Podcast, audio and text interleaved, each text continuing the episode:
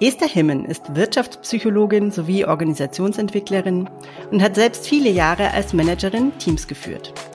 Ihr ist und war es immer wichtig, ihrer Qualifikation und Berufserfahrung entsprechend zu arbeiten. Gleichzeitig wollte sie genügend Freiraum für ihre Kinder haben. Aus dieser Motivation heraus forscht sie seit 2016 intensiv rund um Jobsharing auf Führungs- und Expertenebene. Sie hat 2019 im Tandem hierzu ein erstes Business gegründet und 2021 ihre neue Dachmarke Joint Leading gestartet. Wir sprechen heute darüber, was Jobsharing konkret bedeutet, wann das Modell eine gute Lösung für Teilzeitführungskräfte sein kann und welche Argumente dir dabei helfen können, deinen Arbeitgeber von dem Modell zu überzeugen. Hallo Esther, schön, dass du da bist. Hallo, ich freue mich sehr über die Einladung. Herzlichen Dank. Esther, du bist ja Expertin für das Thema Jobsharing, beschäftigst dich schon lange Zeit damit und mich interessiert jetzt natürlich als erstes, was ist ein Jobsharing überhaupt und gibt es denn da auch Unterschiede, gibt es da verschiedene Modelle? Ja, also Jobsharing, was meint das? Damit ist gemeint, dass sich mindestens zwei Personen eine Führungs- oder Expertenrolle teilen oder auch einfach zunächst erstmal einen Arbeitsplatz teilen. Wir, ich habe jetzt schon von Führungs- und Expertenrolle gesprochen, wir beschäftigen uns eben sehr stark mit genau dieser Ebene. Häufig wird das dann irgendwie auch Top-Sharing genannt oder Doppelspitze oder Joint Leadership, wie wir es halt gerne nennen, oder auch Co-Leadership, Shared Leadership. Also es gibt dafür unterschiedlichste Synonyme. Und ja, du hast jetzt direkt auch schon nach verschiedenen Modellen oder nach Modellen gefragt. Das ist immer eine Frage der Betrachtungsweise aus unserer Sicht. Je nachdem, welche Brille man aufzieht, kann man unterschiedliche Modelle sehen. Schauen wir mal zum Beispiel auf die reine Zeitebene, also auf eine, auf eine zeitliche Betrachtung. Da gibt es Jobsharing in, in Teilzeit, das gibt es aber auch in Vollzeit. Und als Teilzeitmodell kann es eben so sein, dass man mit 50 Prozent im Jobsharing arbeitet. Es gibt aber auch bis Vollzeitnah, also vollzeitnahe Teilzeit. Es gibt aber eben das, dieses Modell auch in reiner Vollzeit. Das ist eine zeitliche Betrachtung. Eine andere Form der zeitlichen Betrachtung wäre, ob sich dieses Modell, ob dieses Modell für langfristig angedacht ist oder eher für einen begrenzten Zeitraum. Und beispielsweise für einen begrenzten Zeitraum sind klassisch so Projekttandems eine gute Idee. Oder aber auch, wenn es um Nachfolgemodelle geht. Das heißt, wenn jemand schon weiß, in den nächsten zwei bis fünf Jahren gehe ich beispielsweise in Pension, also in Rente. Und dann, auch dann gibt es so ein zeitlich begrenztes Modell, weil eben genau für diese Übergangszeit vielleicht eine Nachfolgerin oder ein Nachfolger gesucht wird und da diese Person dort schon mal eingearbeitet wird. Ja, also auf Dauer oder eben zeitlich begrenzt. Auch das ist eine zeitliche Wenn es um, um Jobsharing generell geht und gerade auch auf Führungspositionen, dann ist ja oft so ein Gedanke oder vielleicht ein Einwand, der auch kommt, so, ja, aber dann, wer hat denn dann die Verantwortung? Was mich jetzt vor allem interessieren würde, wie wird denn Verantwortung oder wie können denn Aufgaben in so einem Jobsharing-Tandem aufgeteilt werden? Ja, da kommen wir im Grunde genommen auch noch zu einer weiteren Betrachtungsweise von Modellen. Und das ist eine schöne Überleitung dazu, nämlich man unterscheidet da zwischen zwei Polen, die wie zwei Extreme auseinanderliegen. Der eine Pol, das bedeutet, dass die Aufgaben komplett getrennt werden. Das ist Splitting, ja, also Job Splitting dann. Im, in der Reinform würde das bedeuten, dass sämtliche Aufgaben bezogen auf diese Rolle eben ganz genau aufgeteilt werden, die eine Person macht das und die andere Person macht das und ist auch jeweils dann immer nur für diesen Bereich verantwortlich. Und streng genommen in der Reihenform ist das auch kein richtiges Jobsharing mehr, weil man dann nicht mehr gemeinsam diese Verantwortung wirklich trägt. Also es wird in der Literatur diskutiert, ob man da noch von Jobsharing sprechen kann. Auf der anderen Seite, dieser, ja, dieser zweite Pol, ist das Job Pairing. Und bei dem Pairing bedeutet das, dass die gesamten Aufgaben oder die Verantwortung für gesamt, für, für alle, all die Aufgaben liegen bei beiden Personen, also bei beiden JobsharerInnen. Und wie sie sich das dann untereinander aufteilen, ist quasi komplett ihnen überlassen.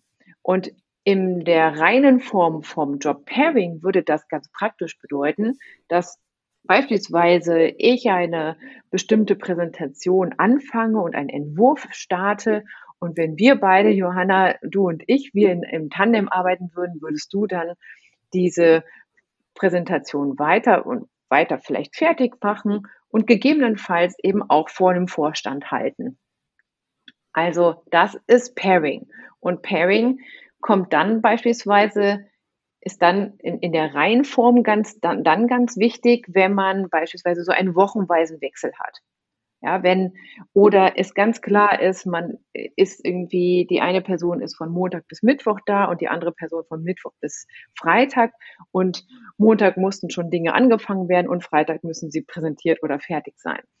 Und, oder ein, bei einem wochenweisen Wechsel, dann ist auch klar, während die eine in der einen Woche eben da ist und das Thema wird, kommt aber eben in der nächsten Woche genauso auf, dann ist eben die Person dann eben dafür zuständig, die andere Person dafür zuständig. Und zwischen diesen beiden Polen, zwischen Job Splitting und Job Pairing, ist eine unglaublich weite Range.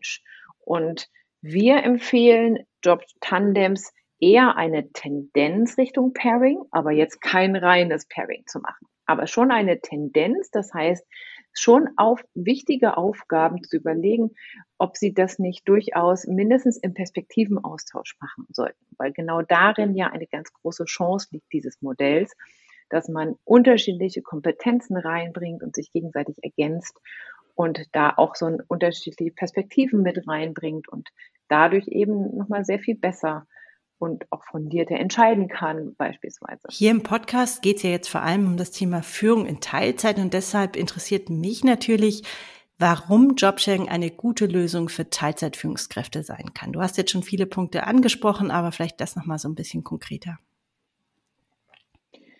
Dieses Modell hat sehr viele Vorteile, sowohl für Jobsharer als auch für das Umfeld, wenn bestimmte Bedingungen erfüllt sind. Warum kann das eine gute Idee sein? Sehr, sehr viele Führungsrollen werden immer noch mit sehr hohen Anforderungen, mit sehr hohen Anforderungen verbunden und vor allem auch, ja, eine Riesenkomplexität ist da drin enthalten. Und viele Firmen nehmen Teilzeitler nicht in den Blick, wenn sie an Führungsrollen denken.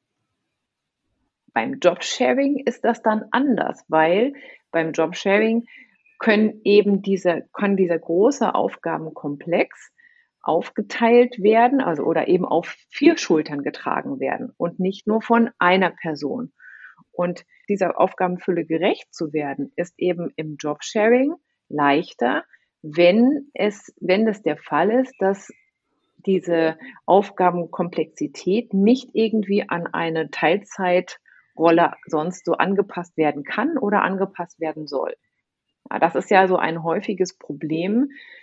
Es gibt ein paar Ausnahmen bei Firmen, die tatsächlich auch verstehen, dass wenn man eine Einzelperson in Teilzeit auf eine Führungsrolle setzt, dass dann auch der, der ganze Aufgabenkomplex natürlich irgendwie angepasst und anders verteilt werden sollte. Ja, da gibt es zum Glück ein paar Unternehmen, die das schon verstanden haben. Aber in der Regel, also leider ist es in unserer Erfahrung so, dass das sehr, sehr häufig nicht der Fall ist, sondern dass eben gesagt wird, ja, du kannst diese Führungsrolle in Teilzeit ruhig machen, wenn mhm, du das schaffst. Absolut. Und eben dieser, dieser Umfang eben nicht in irgendwelcher, irgendeiner Form irgendwie wirklich angepasst wird. Und also von daher ist das ein großer Vorteil. Und eben, da spielen noch Themen hinein. Wir haben ja eine Studie gemacht, eine 360-Grad-Joint-Leadership-Studie dazu, wo wir wirklich sehr, sehr, sehr viele Vorteile er, einfach erkannt haben und wo uns die Jobsharer von diesem berichtet haben. Das ist dieses Voneinander lernen, dass es sich gegenseitig entlasten können. Zu wissen, ich kann in Urlaub gehen und die Arbeit geht, die Projekte laufen trotzdem weiter. Und ich weiß, die sind in guten Händen ja, also eine perfekt eingespielte Vertretung haben zu können. Und dadurch eben tatsächlich oder auch mal krank sein zu können, ohne dass man ein schlechtes Gewissen haben muss oder ohne dass man weiß, da bricht jetzt gerade irgendwie diese Rolle zusammen. Also dieser Entlastungsaspekt ist ein ganz, ganz großer Motivationspunkt für Jobsharer, genauso wie das Voneinander lernen, sich entwickeln, sich persönlich entwickeln und auch eben, ja, genau, also sich auch selbst weiter in eine Rolle zum Beispiel hineinentwickeln zu können. Wir kennen etliche Tandems, wo ein Tandempartner schon Führungserfahrung hatte und die andere Partnerin oder, oder der andere Partner noch keine Führungserfahrung vorher hatte. Und was kann es Besseres dann geben, in eine Führungsrolle hineinwachsen zu können, wo man auch von einem Erfahreneren lernen kann? Und ja, ne, das Generationentandems ist auch so Wissenserhalt zum Beispiel ist ein ganz großer Vorteil. Und letztlich auch grundsätzlich auch so Feedback-Kultur, Fehlerkultur, das, das, das wird sehr positiv geprägt durch Jobsharing. Ja, glaube ich sofort. Und ich kann das unterschreiben, was du gerade gesagt hast, dass ähm, Führung in Teilzeit oft immer noch das Problem des Arbeitnehmers oder der Arbeitnehmerin ist sozusagen, wie du gesagt hast. Wenn du es schaffst, kannst du es schon machen. Und ich denke auch, dass äh, Jobsharing da eine sehr gute Alternative sein kann. Jetzt gibt es aber sicherlich auch Grenzen in dem Modell oder Fälle, wo du sagst, da äh, rätst es nicht an. Was mich auch ähm, speziell interessieren würde, ein Fall, den ich auch immer wieder höre, ist, dass es quasi zwei Mütter oder meistens sind es tatsächlich Mütter oder zwei Eltern gibt, die sich auf eine Jobsharing-Stelle bewerben oder gemeinsam Jobsharing im Tandem machen wollen. Und da kommt dann immer das Thema Verfügbarkeit, weil beide müssen eine Ferien frei haben, beide wollen gerne vormittags arbeiten. Also diese, dieser Fall konkret würde mich interessieren, aber auch generell, in welchen Fällen denkst du, okay, da ist es einfach keine, keine gute Lösung? Also grundsätzlich bin ich überzeugt, dass in jeder Rolle dieses Modell möglich ist, aber es ist auf gar keinen Fall für jede Persönlichkeit mhm. geeignet. Also auf gar keinen Fall. Ja, das heißt, nicht jede Person ist für Jobsharing geeignet. Und auch, das hört sich aber auch nicht nur so an oder anders gesagt, Jobsharing passt nicht zu jeder Person. Andersrum hört sich es nämlich sonst so ein bisschen an, als wenn die Person, die nicht für Jobsharing geeignet ist, irgendwie nicht, ja, wie soll ich sagen, mhm. nicht gut genug vielleicht dafür ist. Aber vielleicht ist aber auch einfach dieses Modell nicht passend zu jeder Person. Ja, also ich möchte da gar keine Wertung reinlegen. Wichtig ist aber eben, dass man als Jobsharer oder wenn, wenn sich mit diesem Thema auseinandersetzt, dann muss man bereit sein, A, sich abzustimmen. Man muss Lust auf Teamarbeit haben. Also man muss wirklich Bock darauf haben, gemeinsam zu arbeiten und auch zu teilen. Also auch darauf Lust zu haben, ja, zu teilen, zu Macht abzugeben, loslassen zu können, sich aber auch regelmäßig reflektieren zu lassen, sich hinterfragen zu lassen. Das ist auch anstrengend manchmal. Und man muss bereit sein, wirklich auch, ja, wie gesagt, abzugeben, loszulassen, dem anderen auch Entscheidungen überlassen zu können. Dafür gibt's natürlich, wir, wir begleiten ja Tandems, es gibt ganz viele gute Ideen, wie man da auch eine gute Basis schaffen kann, damit das gut funktionieren kann, ja. Also Entscheidungsregeln zum Beispiel festzulegen, dann, dann ist es viel einfacher, das auch beispielsweise loszulassen. Und ja, aber eben, das ist insofern, wenn, wenn es Menschen sind, die sagen, nee, mir ist schon irgendwie eher wichtig, dass ich auch beispielsweise diese Entscheidung eher alleine treffe und ich mache das gerne für mich erstmal mit mir alleine aus. Und mir fällt es vielleicht eher schwer, dann irgendwie Entscheidungen zu diskutieren und so weiter, sondern ich würde das, möchte das viel lieber alleine tun, dann wäre Jobsharing keine gute Idee. Oder auch man muss eben immer schauen, so was gibt, welche Vorteile bringt das Modell und mit welchen Risiken ist es dann aber vielleicht auch verbunden und oder Herausforderungen verbunden und können wir und wollen wir diese Herausforderungen meistern. Die meisten Jobsharer, die wir kennen, sind sehr gerne in, in diesem, arbeiten sehr, sehr gerne in diesem Modell, weil es ihnen auch wirklich ermöglicht, nochmal auf einer Führungsrolle beispielsweise zu arbeiten und auch das Gefühl zu haben, es ist wirklich für sie händelbar und eben da gleichzeitig auch Freiraum für ihre Familie, für Hobbys, für Ehrenamt, für Weiterbildung und so weiter eben zu bekommen und trotzdem ihrer Qualifikation entsprechend arbeiten zu können oder ihrer Erfahrungen. Es gibt aber auch ein paar Jobshare, wo ich sagen würde, naja, da ist noch sehr viel Potenzial vielleicht nach oben oder vielleicht wäre das jetzt so nicht das optimale Modell. Zumindest, wenn es, wenn man merkt, Menschen brauchen auch mehr so durchaus so ihre eigenen Bereiche, dann sollte man gut überlegen, das vielleicht eben ein Stück weit mehr ins Splitting zu gehen. Auch das kann eine wirklich gute und gelungene Lösung sein, wenn Menschen mehr ja vielleicht auch so ihre eigenen Bereiche brauchen. Ja, ich glaube, da ist ja sicherlich auch ein äh, fließender Übergang dann in andere Modelle möglich. Also ich denke jetzt gerade daran, eben dann eher Verantwortung auch ins Team abzugeben. Beispielsweise, wir haben vorhin über vollzeitnahe Führung gesprochen. Da ist ja oft eine Variante, dass man sagt, bestimmte Aufgabengebiete, Themengebiete, Verantwortungsgebiete gehen an eine andere Person, eben dann nicht an einen Tandem, sondern vielleicht an jemanden im Team oder sogar außerhalb des Teams. Also ich glaube, dass ich kann mir gut vorstellen, dass das wirklich auch so eine fließende Geschichte sein kann.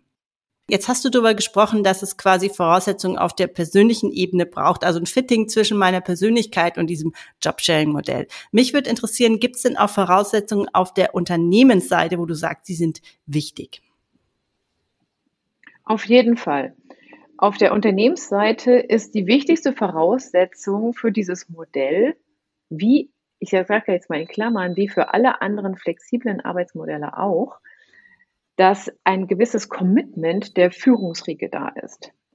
Und dass, dass die Führungsriege das unterstützt. Ja, und dass da eben wirklich das gefördert wird. Und das ist das Gleiche, davon bin ich überzeugt, auch bei der reinen Einzelteilzeitführung braucht es das genauso, ja. Wenn das die Führung nicht wirklich unterstützt, wird das auch nicht funktionieren, weil dann nämlich Meetings angesetzt werden zu Zeitpunkten, wo die Führungskraft nicht da ist. Oder ja, also insofern dieses, diese, diese Rückendeckung des das Commitment des Management und die Offenheit, sich damit auseinanderzusetzen und sich darauf einzulassen, ist unglaublich wichtig.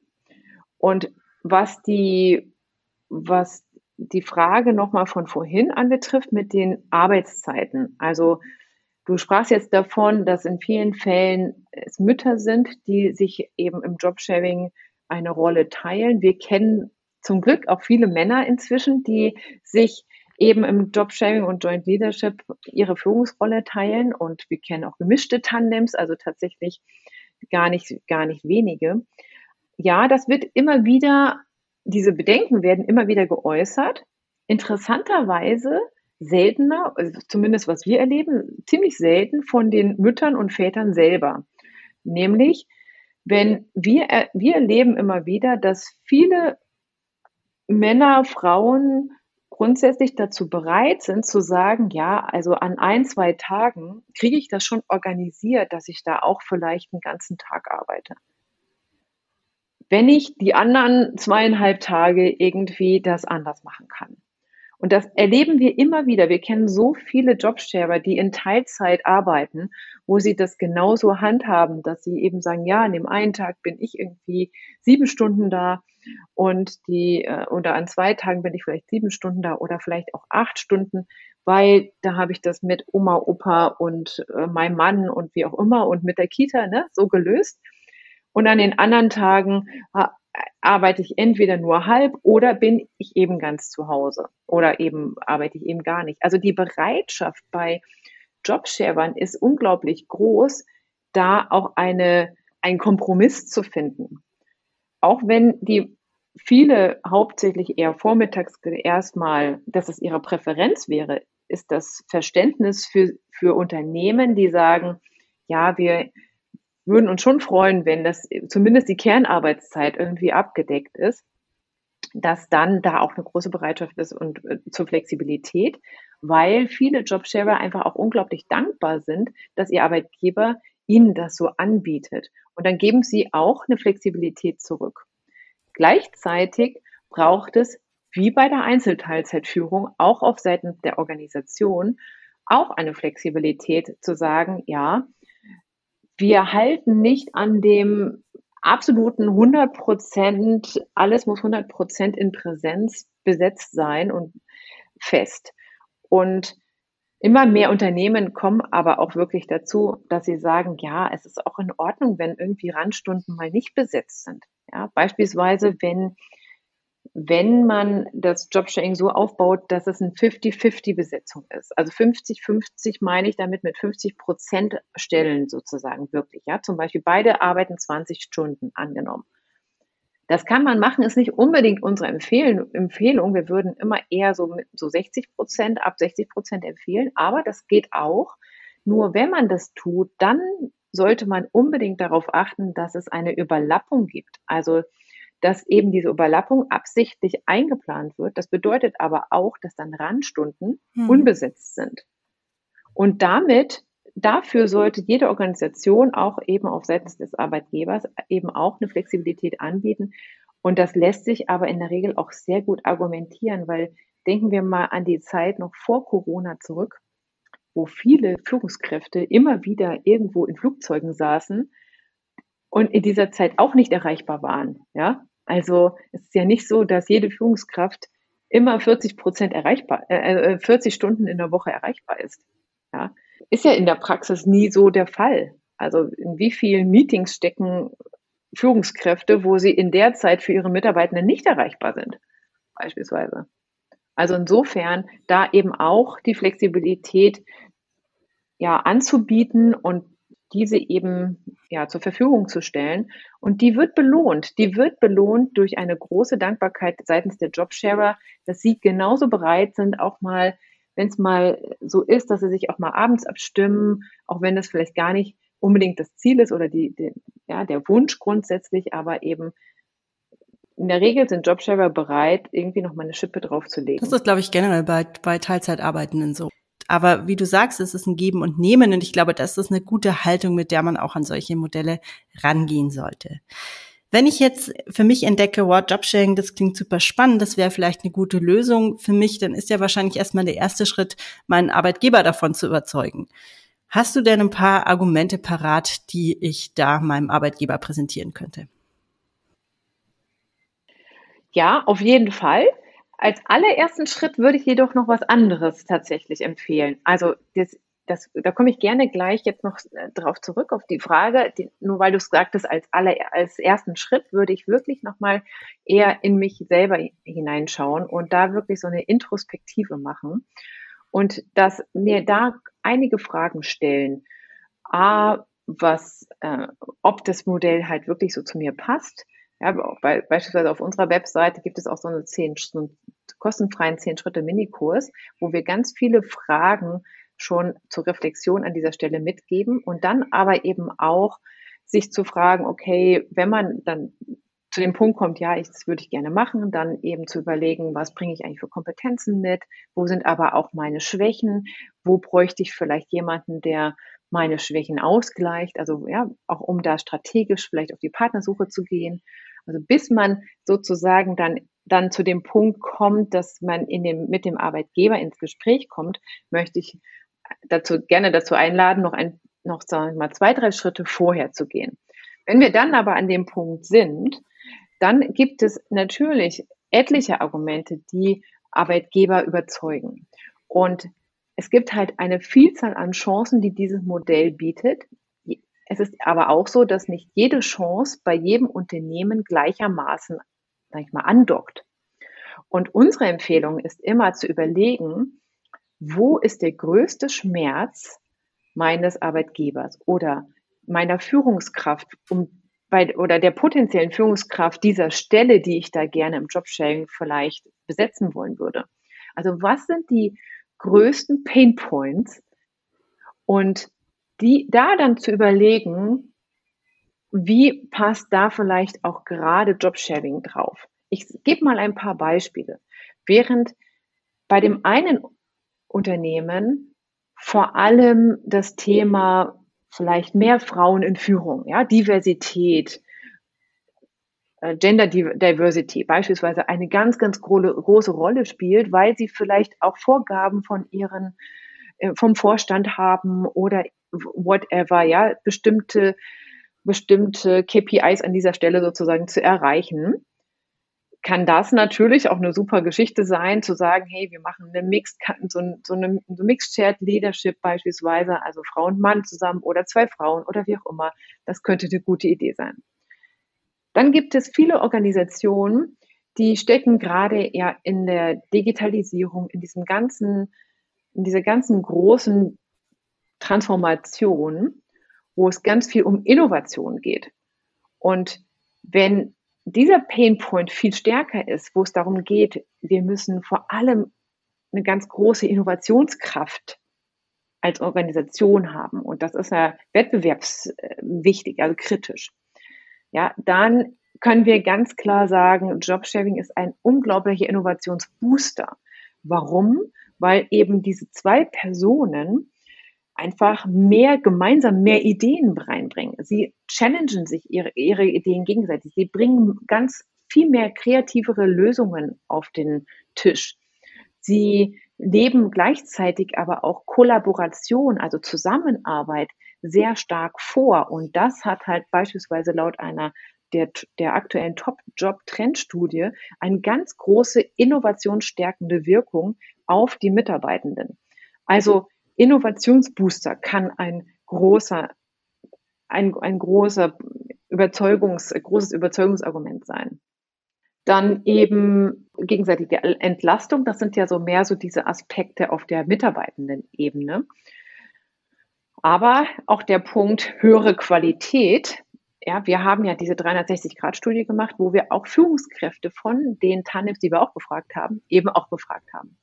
Und die haben uns durchweg bestätigt, dass wenn Führungskräfte, die, die wir befragt haben, die haben einerseits haben sie Jobshare, Jobshare ge geführt und sie haben aber auch Einzelführungskräfte geführt. Und wenn sie die Qualität der Arbeit dieser Vergle vergleichen, haben sie immer wieder gesagt, sind die Jobsharer ganz vorne dabei. Entweder sogar, also noch weit davor oder aber mindestens wirklich in den absoluten High-Performern im Vergleich zu den anderen Einzeldirects. Und letztlich auch die Quantität von dem Output einfach viel, viel höher ist. Und auch damit kann man natürlich punkten. Ja. So grundsätzlich, wenn, wenn man sich als Interessierter für Jobsharing bewirbt oder als Jobsharing-Tandem beispielsweise bewirbt, empfehlen wir immer vor allem auf die inhaltliche Ebene zu gehen. Also vor allem nach einer, nach einer Lösung, auch eine Lösung anzubieten, die eben diesen Schmerz oder die ja quasi ja bietet, ja, die Lösung für, für bestimmte, die größten Schmerzen sozusagen bietet. Und das möglichst eben inhaltlich. Und dann quasi on top zu sagen, und das können wir besonders gut, weil wir im Jobsharing arbeiten und weil wir eben noch die und die und die Kompetenzen mitbringen und die eierlegende Wollmilchsau hm. sind sozusagen, weil wir eben viel mehr Kompetenzen mitbringen können als nur eine Einzelperson. Ich bedanke mich ganz herzlich bei dir, Ist. Das war super informativ. Man merkt, dass du weißt, wovon du sprichst, dass du jahrelange Erfahrung in dem Thema hast. Und wenn meine ZuhörerInnen jetzt Lust haben herauszufinden, ob sie Tandem geeignet sind, dann äh, sollen sie mal auf deiner Website Joint Leading vorbeischauen. Den Link packen wir natürlich in die Show Notes. Ganz herzlichen Dank, Johanna.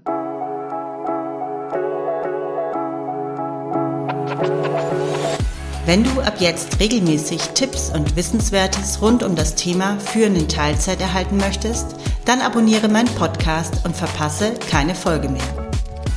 Und wenn dir eine Frage zum Thema unter den Nägeln brennt, schreib mir gerne eine E-Mail. Die Adresse findest du in den Show Notes. Mein Name ist Johanna Fink und ich unterstütze dich dabei, als Führungskraft in Teilzeit erfolgreich durchzustarten.